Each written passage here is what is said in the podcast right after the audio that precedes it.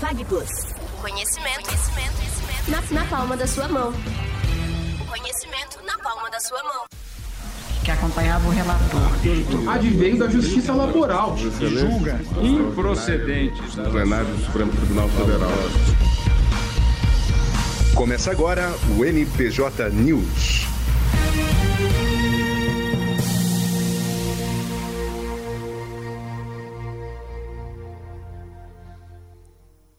Muito boa tarde, começamos agora mais uma edição do seu, do nosso NPJ News e na minha companhia aqui na bancada o professor Lucas Rosa. Diga oi para o pessoal, Lucas. Olá pessoal, muito boa tarde a todos. É sempre um prazer incomensurável compartilhar esse importante momento aqui da nossa semana ao lado do grande professor Lucas Oliveira. Maravilha! E nessa dobradinha aqui já trazemos a nossa primeira pauta de notícias da semana para sempre deixar você muito bem atualizado a respeito das decisões de controle de constitucionalidade, as decisões do STJ. E a, o primeiro item aqui é o seguinte: STF entende que obrigatoriedade da Bíblia em escolas e bibliotecas públicas de Mato Grosso do Sul é inconstitucional.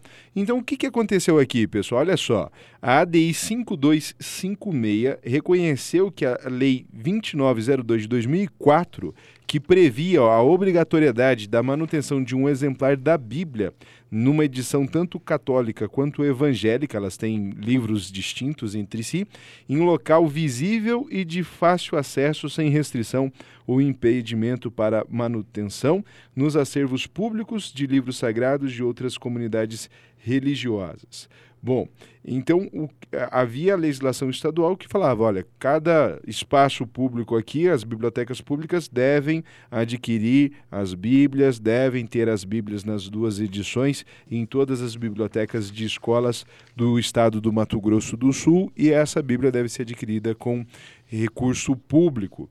Bom, o que, que o STF considerou aqui? Considerou, claro, a referência à liberdade religiosa e à laicidade do Estado, duas das variáveis mais importantes para a formação do Estado moderno. O Estado moderno ele, ele vivenciou o grande embate entre a ala católica e a ala protestante a partir do século XVI e se consolida no século XVII, justamente porque o poder público não é espaço de demarcar a posição religiosa.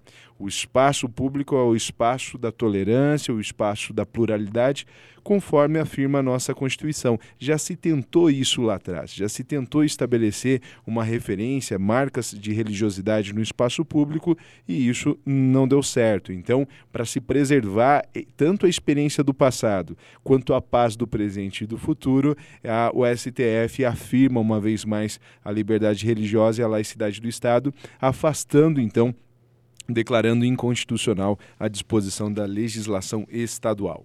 Professor, só para entender esse contexto dessa notícia aqui, é o seguinte: então o Estado não pode impor em suas escolas que nas bibliotecas tenham Bíblias. E qual seria o, fundamento? Olha, por que, que não pode ou por que, que pode? Só para eu entender um pouquinho mais. Muito bem. Aqui se presume que o material vai ser adquirido com recurso público. Não tem problema nenhum ter uma Bíblia, seja ela de qual confissão religiosa for, numa biblioteca pública. Isso, inclusive, é algo bastante recorrente. O que não dá para se dizer, professor, é o seguinte: olha, eu vou reservar uma parte do orçamento público para adquirir uma Bíblia, tanto na versão católica quanto na versão evangélica, e não ter a mesma política em relação aos demais livros religiosos e até tem religiões que não têm um texto sagrado propriamente dito, então isso é dar tratamento distintivo às matrizes cristãs em detrimento das demais.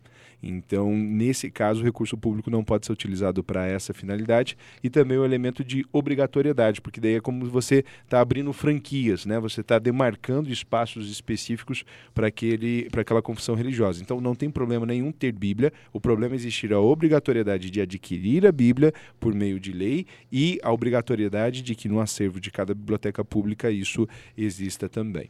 Muito bem explicado, professor. Maravilha, agora vamos para a segunda pauta, uma pauta do crime. Segunda turma do STF concede HCs no plural, em razão da falta de realização de audiência de custódia. Relembrando fácil, professor, assim, para quem ali está no nível noob de direito penal e processo penal, é audiência de custódia. O que, que é mesmo? Isso é super importante, professor houve o auto de prisão em flagrante. A autoridade policial já elaborou o respectivo documento relacionado à prisão em flagrante daquele ser humano que foi flagranciado praticando uma conduta considerada ilícita no contexto do direito penal. O que acontece? Qual que é o próximo passo? A realização da audiência de custódia. Quais serão ali as principais pautas dessa audiência? Verificar se a lei, se o Código de Processo Penal, se a Constituição Federal foram devidamente respeitadas no momento da prisão, se naquele contexto ali o acusado ali, o flagranciado, mencionar, olha, houve uma irregularidade, não agiram de acordo com o Código de Processo Penal, não estavam ali em nenhuma das hipóteses da prisão em flagrante. O juiz poderá analisar essa alegação e tomar uma decisão. Em termos gerais, então, professor, seria, olha, a prisão em flagrante cumpriu os requisitos previstos na lei? Seria essa a principal finalidade da audiência de custódia, prof. Maravilha. E, e, qual que foi a conclusão, então, que o STF, a segunda turma do STF, chegou em relação à importância da audiência de custódia aqui? Esse ponto é super interessante, professor. Olha, eles decidiram para assentar o entendimento de que a realização da audiência de instrução e julgamento e eventual prolação de sentença condenatória não afastam a ilegalidade resultante da não realização da audiência de custódia. Ou seja, caso não seja realizada a audiência de custódia, nós estaremos diante de uma ilegalidade e essa ilegalidade não poderá ser superada por eventuais outras decisões que sejam proferidas naquele processo. Então, havendo a prisão em flagrante, deve ser sim realizada a audiência de custódia, que será presidida por um juiz, por um magistrado, que verificará se estão presentes ou não ali os requisitos da prisão em flagrante e no mesmo ato poderá, naquele contexto, revogar, a, relaxar, aliás, a prisão em flagrante diante de uma ilegalidade ou apresentar ali e definir as condições de medidas cautelares diversas da prisão, caso seja ali possível a concessão de liberdade provisória, ou ainda converter a prisão em flagrante em prisão preventiva, desde que haja expresso pedido do Ministério Público ou do assistente da acusação ou representação pela autoridade policial. Será esse o contexto da audiência de custódia, prof. Muito bem. Então, se a pessoa não tiver direito, o direito dela respeitado à audiência de custódia, a condenação eventual posterior, ela também está nula. Tudo que aconteceu depois está nulo, tem que começar o processo de novo, é isso? À luz dessa, dessas decisões, não é possível ali convalidar aquele ato, porque é um ato absolutamente nulo. Certo. E aí, o que, que acontece com esses casos aqui, por exemplo? Foram dois habeas corpus, né? É, nessa, nessa circunstância, foi declarado, olha, lá no início deveria ter acontecido a audiência de custódia. Essas pessoas agora, elas estão livres do processo ou pode começar de novo? Pode começar de novo. Há uma nulidade processual, sanada a nulidade processual. Evidentemente, se não houver a possibilidade de sanar a ilegalidade, apaga-se ali, volta-se o processo, declara-se nulos os atos processuais realizados e volta-se o processo desde sua origem. Lembrando-se aqui, o pessoal que já, já pensou lá na, na possibilidade de exclusão da punibilidade pela prescrição, é sempre muito importante lembrar que aqui no contexto de direito processual penal e penal, nós precisamos sempre nos atinarmos aos termos da prescrição. Maravilha. E é uma curiosidade dessa decisão que nós estamos comentando aqui, ela foi uma decisão de dois a dois, né, professor? Na, em cada nós temos duas turmas no âmbito do STF. Cada turma é composta por cinco ministros. Nesse caso aqui, salvo o melhor juízo, faltou a Carmen Lúcia? Foi a Carmen Lúcia, né? O Lewandowski votou, o Faquin votou, o Gilmar Mendes votou e o Nunes Marques votou. É, então, fal, faltou aqui a Carmen Lúcia, que está ali na segunda turma do STF, 2 a 2 E 2 a 2 em HC dá o quê, professor? Na dúvida, deve-se decidir então em favor do acusado, que é a parte hipossuficiente nessa relação jurídica processual. É isso, prof. Maravilha, muito bem. Seguindo a nossa pauta, nós temos aqui ministro Gilmar Mendes fala sobre constitucionalismo digital. Constitucionalismo, aquele é muito carregado aqui de, de várias adjetivações. E esse recorte que, que nós resolvemos trazer aqui para você que está nos ouvindo agora é justamente para que você se Às vezes essas inovações de nomenclatura aqui dão um pouco de dúvida né, sobre aquilo que se está pretendendo falar. Nesse caso aqui, o ministro Gilmar Mendes ele fez uma fala em um evento da SAE Talks, não sei se fala assim, nunca ouvi alguém falando essa sigla, é SAE Talks, tá? É, e aí um, participou num workshop e, então estava debatendo a importância dos movimentos que acontecem no cyberespaço em relação à estruturação, à organização política é, no, no, mundo analógico, por assim dizer. E aí os exemplos que o ministro abordou ao longo da sua, da sua exposição foi o primeiro deles foi a eleição do Trump nos Estados Unidos, depois do Brexit. O que, que aconteceu foi a Cambridge Analytica teve acesso a dados, aqueles dados de joguinhos, aqueles dados de análise, o tempo que você fica rolando a timeline no Facebook, os cliques que você dá, tudo isso, você, né, nós, nós todos aqui, usuários das redes sociais, deixamos um grande rastro no cyberespaço e isso é utilizado eventualmente para ter impacto em decisões importantes para as instituições, como, por exemplo, o resultado eleitoral dos Estados Unidos e a decisão de sair, né, do Reino Unido sair do bloco da União Europeia. Então, essa, essa Cambridge Analytica conseguiu identificar os dados dos usuários, mapear como que as pessoas estavam pensando, reagindo a determinadas informações e, com isso, prestar serviços de consultoria para aqueles que defendiam as ideias, tanto no caso da eleição do Trump quanto em relação ao Brexit no Reino Unido. E, e aí o Gilmar Mendes, o ministro Gilmar Mendes, deu uma ênfase bastante grande a esses fenômenos, demonstrando, olha, nós precisamos pensar como tutelar isso, como desenvolver mecanismos jurídicos para contenção dessas práticas e, ao mesmo tempo, também não representar aqui um avanço autoritário em relação à liberdade de expressão, gestão e, mesmo iniciativa no cyberespaço. Então, é algo bastante sensível, bastante delicado, é uma das fronteiras tecnológicas do direito, como que nós iremos reagir diante dessas circunstâncias e de um equilíbrio bastante, bastante uh, difícil de, de ser precisado hoje. Dentro desse debate, um dos principais conceitos, e é importante para a gente é, retomar aqui para o cotidiano das provas, né, quem está se preparando para concurso, ou mesmo para as provas ali da, do, da graduação, a ideia da eficácia horizontal dos direitos fundamentais, professor. A eficácia horizontal é aquela que incide no âmbito das relações privadas. Então, se reconhece que o Estado, por exemplo, deve ter responsabilidade perante a gestão dos meus dados, das minhas informações como cidadão, mas também o Facebook, também o Google, a, a Meta, né, que acho que é a empresa agora do, do, do Zuckerberg, é, ela também deve ter responsabilidade. Também os direitos fundamentais colocam limites ao exercício do poder dessas empresas em relação aos seus usuários. E talvez um dos pontos mais importantes aqui, eu, levantei essa, essa, proposta também num debate com a professora Temis Lindberger, lá na, na Unicinos uma vez, é a dificuldade de transparência no, no, no uso dos dados. Então, os dados são utilizados, mas eu não sei quem acessou meus dados e com qual finalidade.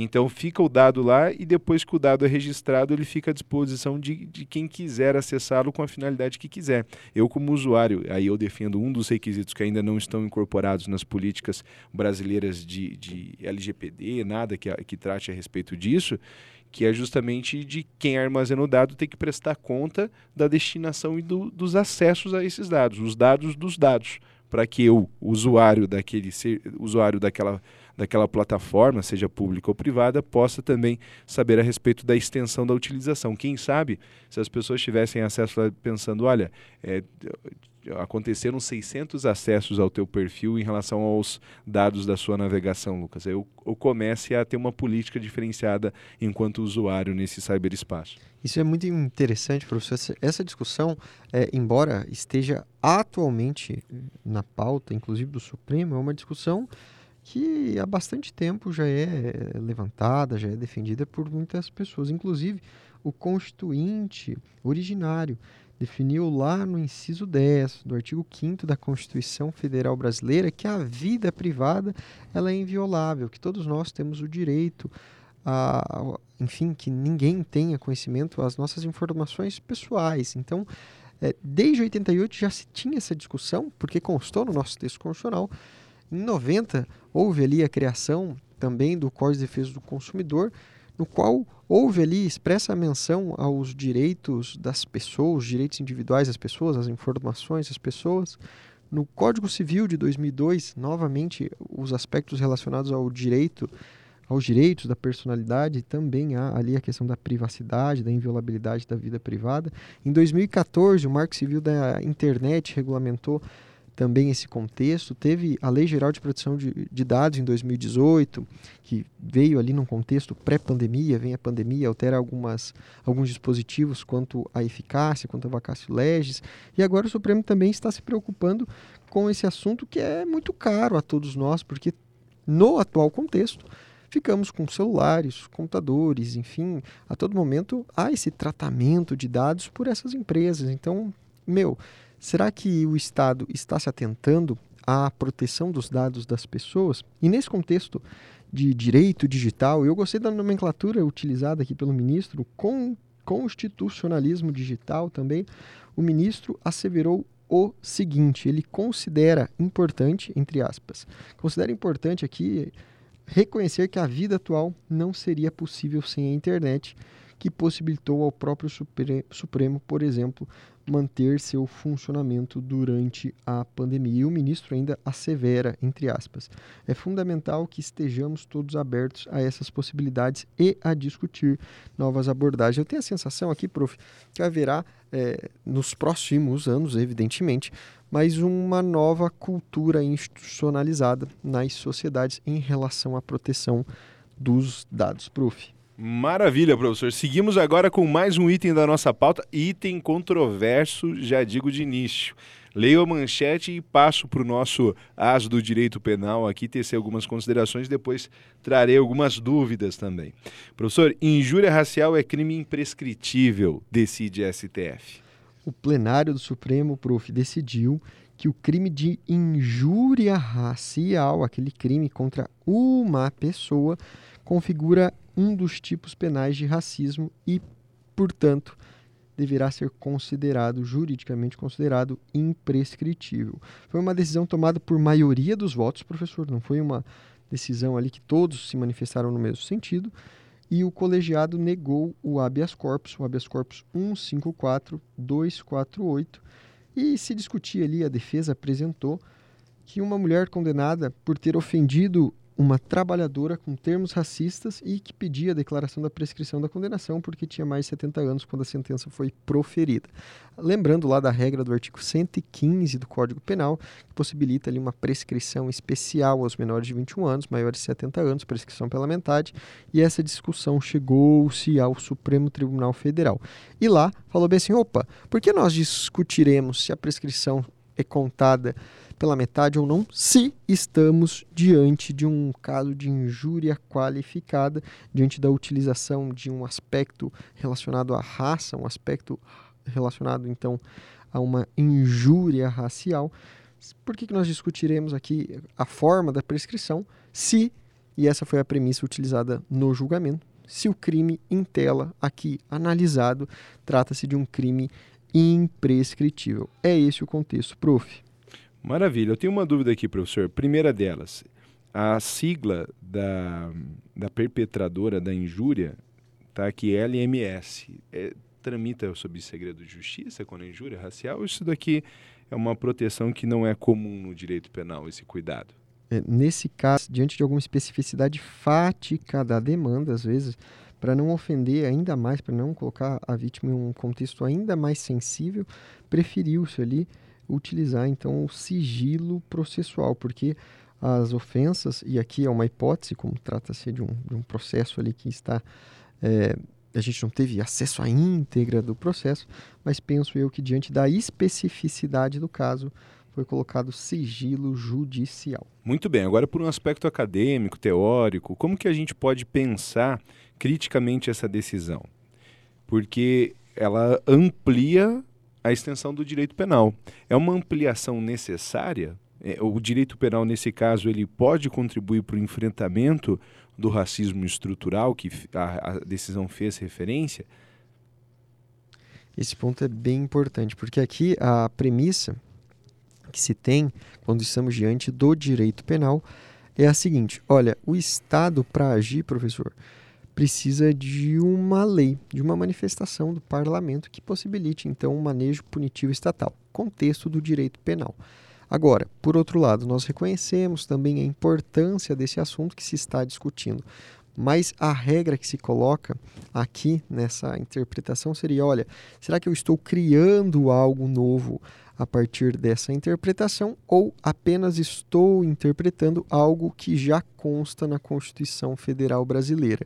Então é essa a premissa. Evidentemente que para alguns essa decisão poderá ali é, tocar o princípio da legalidade, sobretudo, e não só da legalidade, evidentemente, esse é o principal, mas o da taxatividade, que é um dos princípios norteadores das, da criação de normas penais. Além disso, o, o, além do princípio da legalidade, da taxatividade, da anterioridade das normas penais, ou um princípio utilizado para interpretação das normas ali, que impede a utilização de analogias ou uma interpretação que passe os limites da lei. Mas, enfim, são discussões extremamente importantes e que se relacionam aos aspectos estruturais, às bases do pensamento dogmático penal. Prof. Muito bem, eu vou apertar mais um pouquinho aqui, professor. Olha só.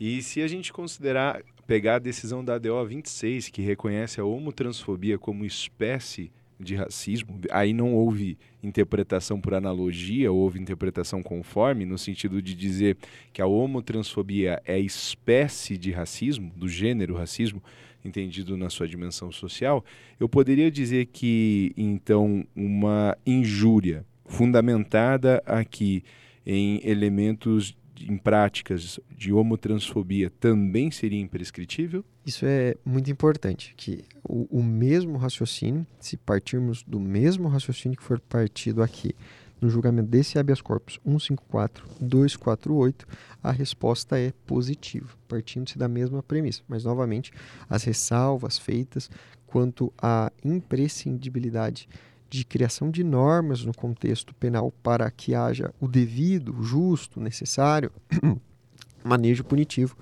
é sempre muito importante. Então, é, Partindo-se da premissa dessa decisão, a resposta é sim, mas faço a ressalva. É importante sempre nos atinarmos aqueles princípios que balizam a criação de normas penais e interpretação das regras de natureza penal, para evitar essa expansão a partir da função judiciária do Estado, com interpretações que, em alguns contextos, e aqui eu falo da forma mais impessoal possível, professor, que em alguns contextos ela não pode ocorrer no contexto do direito penal.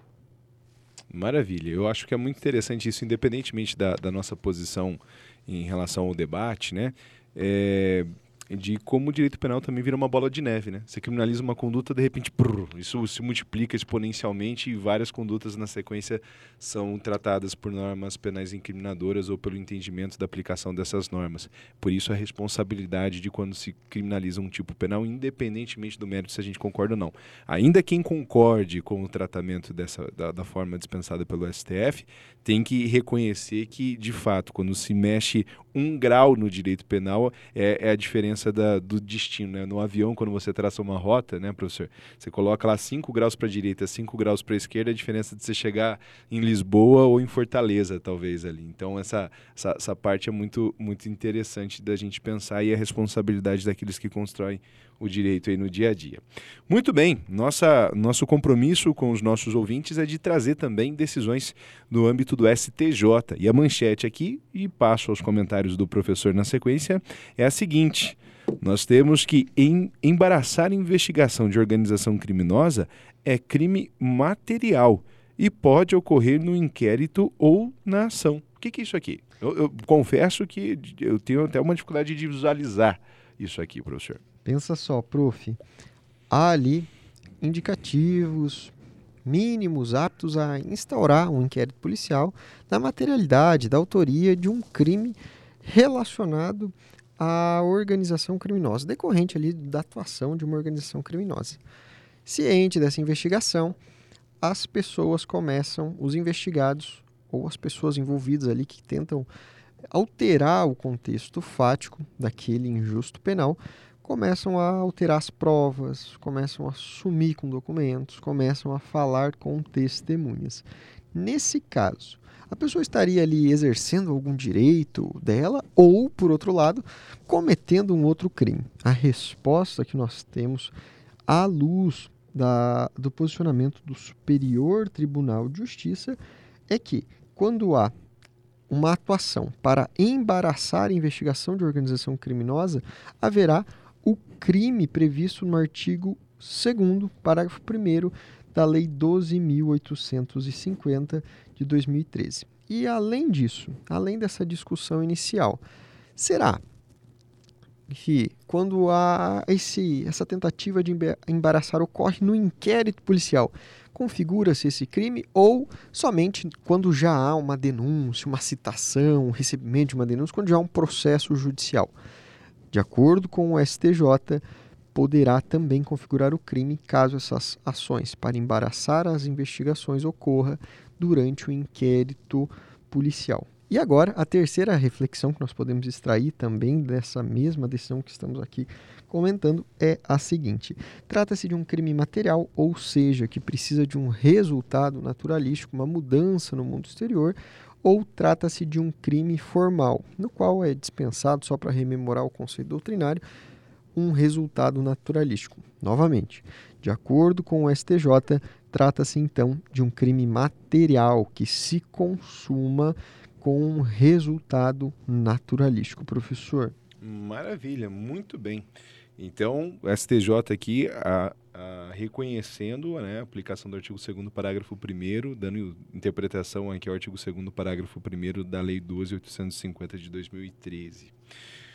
Muito bem, está na hora, está na hora do, do momento que faz tempo Mas que já, professor? não invocamos Mas já? Nesse Me arrepiei. programa. Me arrepiei aqui todo, professor. Há tempos que não trazíamos esse quadro e esse quadro é sinônimo de coisas estapafúrdias no Poder Judiciário.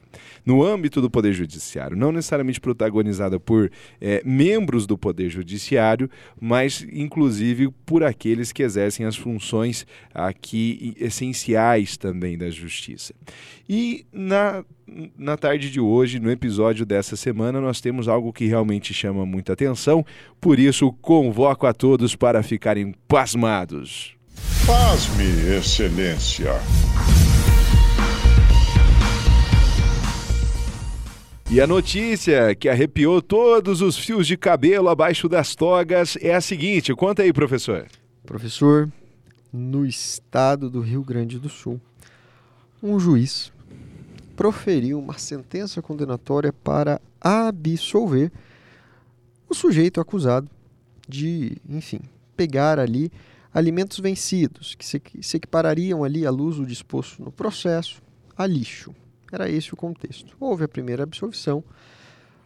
O Ministério Público daquele estado, do Rio Grande do Sul, apresentou, interpôs um recurso de apelação, objetivando-se ali a alteração da sentença penal condenatória. A parte ali recorrida nesse contexto, né, que havia um primeiro momento sido absolvida, também se manifestou no processo com suas respectivas contrarrazões de recurso de apelação. E na manifestação destacou que tratava-se de lixo, de alimento vencido, que tem um valor econômico ali, enfim, sei lá, nesse caso aqui, além, além do disposto, que não havia um valor econômico para aquele objeto, para os objetos subtraídos, diante do vencimento. Então, foi um contexto muito complexo ali e o, a Defensoria Pública, note só, o, o orgulho, o trabalho que é desenvolvido pela Defensoria Pública também do Estado do Rio Grande, se manifestou no processo com a seguinte asserção, entre aspas, Tristes tempos em que lixo, alimento vencido, tem valor econômico e o Ministério Público se empenha para criminalizar a miséria e o desespero das pessoas em situação de extrema vulnerabilidade. Fecha as aspas. Professor, é esse o contexto da notícia. Maravilha. E justamente nesses tempos que nós discutimos a autonomia do Ministério Público, uma grande conquista que a Constituição de 88, tão criticada a Constituição de 88, conferiu a, ao Ministério Público. Antes, o Ministério Público era hierarquicamente subordinado ao chefe do Poder Executivo, seja no Estado, seja no âmbito federal. É, e a Constituição conferiu essa liberdade, essa autonomia, e com certeza não foi para isso. Isso é, é, falta de um processo de formação permanente dos quadros do Ministério Público que garanta um exercício responsável dessa autonomia e não que se perverta a instituição em órgão persecutório da miserabilidade da sociedade brasileira. Muito bem explicado, professor. Diante dessas importantes reflexões, fico aqui sensibilizado e nenhuma palavra que falaria né, daqui para frente surtiria tanto efeito como essas que foram muito bem colocadas pelo grande professor Lucas Oliveira. Maravilha. Então, nesse espírito de uma indignação de sexta-feira, continuamos. Que, que nunca nos falte indignação, né, professor? É, é importante para todo mundo que trabalha ter uma margenzinha de inconformismo, porque é assim que as coisas se transformam. E reconhecemos aqui a importância também dos bons membros do Ministério Público, que têm excelentes quadros, engajados, responsáveis, mas é importante que a gente traga à luz essas notícias para não parecer que é um exemplo esdrúxulo, que é, é um exemplo que não faz parte do nosso cotidiano, porque infelizmente faz, e deixamos também os registros aqui de agradecimentos republicanos à atuação da Defensoria Pública, porque é ela que segura o forninho quando cai, né? Professor, uma frase assim que para mim é muito marcante e vem para corroborar o mencionado aqui nesse contexto, ainda muito sensibilizado, mas me parece ser pertinente essa reflexão. Mas eu gosto muito dessa frase, que o sentimento de justiça seja sempre e sempre a mola propulsora das ações humanas. Maravilha, muito bem. E com essa frase lapidar, vamos à sessão dos abraços, professor, para a gente poder arrematar. Vamos lá. Professor, um, um grande abraço a todos os acadêmicos que é, realizaram o último vestibular aqui da nossa instituição. Espero verdadeiramente que consigam a aprovação e venham aqui, serão sempre muito bem-vindos à instituição, ao nosso curso de Direito. Quero também deixar registrado aqui o meu abraço aos acadêmicos que fizeram uma viagem pelo núcleo de prática com aquele projeto itinerante desta semana. Foi um sucesso, professor.